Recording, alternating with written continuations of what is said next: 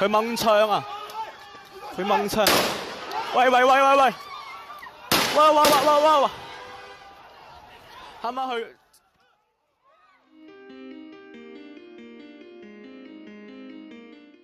11 de noviembre de 2019. Amanece una nueva jornada de violencia en las calles de Hong Kong. Disparos, gases lacrimógenos contra los manifestantes.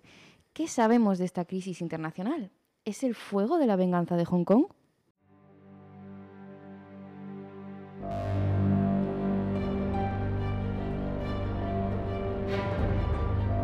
Desde la trinchera.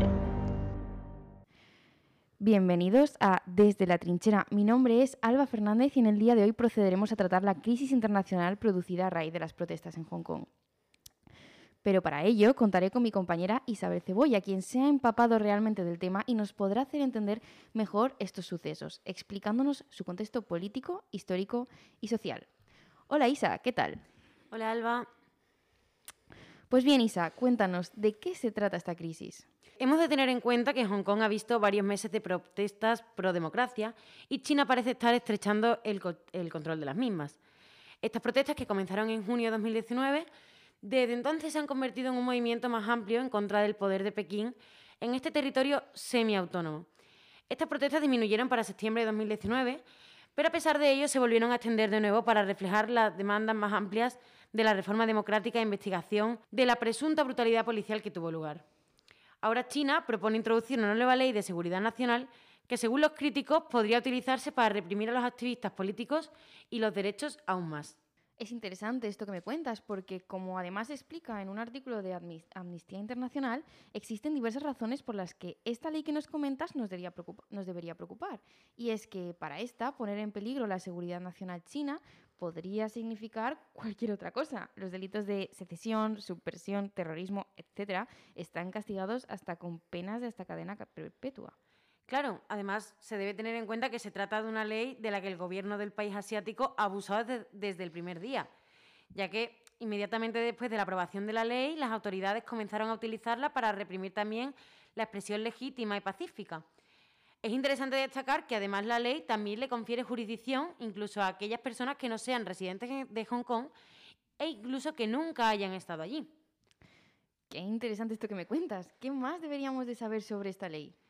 Pues mira, esta ley fue aprobada por unanimidad el 30 de junio por el máximo órgano legislativo de China.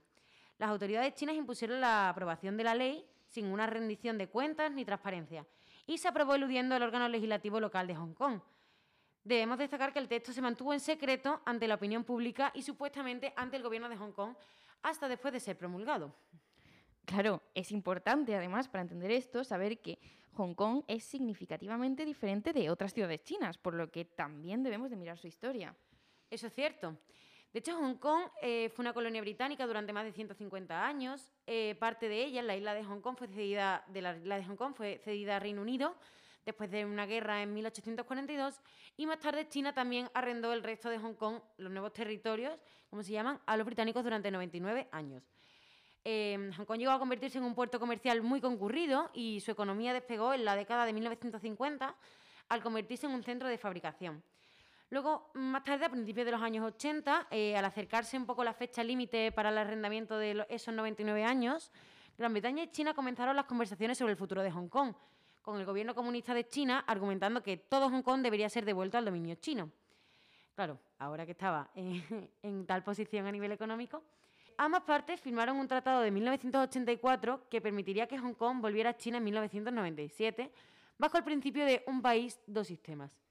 Esto significaba que, al tiempo que pasaba a formar parte de un país como China, Hong Kong disfrutaría de un alto grado de autonomía, excepto en asuntos exteriores y de defensa, durante al menos 50 años.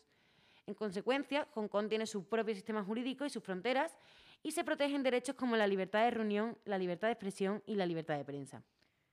Tiene sentido. Es por ello que en cuanto a cuestiones así más sociales, aunque la mayoría de la gente de Hong Kong es de origen chino y aunque Hong Kong es parte de China, la mayoría de la gente allí no se identifica como china, sino como hongkonesa.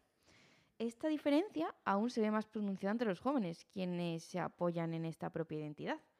Pues sí, además eh, es muy importante destacar otras cuestiones políticas.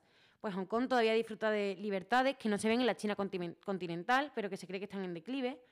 Los grupos de defensa de los derechos humanos han acusado a China de inmiscuirse en Hong Kong, citando ejemplos como las sentencias judiciales que han descalificado a los legisladores favorables a la democracia y la desaparición de cinco libreros y de Hong Kong que finalmente volvieron a ser detenidos en China. También hay acusaciones de que las libertades de prensa y académicas se han ido deteriorando y en marzo China expulsó efectivamente a varios periodistas estadounidenses, pero también les prohibió trabajar en Hong Kong. Otro punto conflictivo también ha sido la reforma democrática, pues la mini constitución de Hong Kong, la ley básica, dice que en última instancia tanto el líder como el Consejo Legislativo deben ser elegidos de una manera más democrática, pero ha habido un poco de desacuerdo sobre cómo debe ser esto llevado a cabo. Y también el gobierno chino dijo en 2014 que permitiría a los votantes elegir a, los votantes de la isla a elegir sus líderes de una lista aprobada por un comité favorable a Pekín. Pero los críticos calificaron esto como una democracia falsa y fue rechazado en la legislatura de Hong Kong finalmente. Bueno, y ya para terminar, Isa, eh, ¿por qué dirías tú entonces que esta crisis es tan importante para el orden internacional? Bueno, pues eh, deberíamos tener en cuenta que Hong Kong es un centro financiero clave ahora mismo a nivel internacional y mm, es lógico que por eso eh, pues todos los sucesos que ocurran y tengan relevancia al final en el panorama internacional y además, estas protestas han podido suponer incluso una amenaza al gobierno chino. Por ello, países que, estén eh, tanto a favor como en contra de, la hegemonía de China, al final acabarán posicionándose y será muy relevante para su propia posición en el sistema internacional el apoyar o no estas protestas.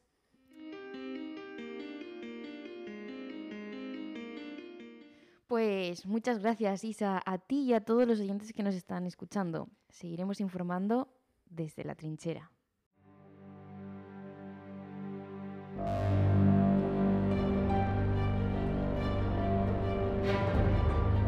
Desde la trinchera.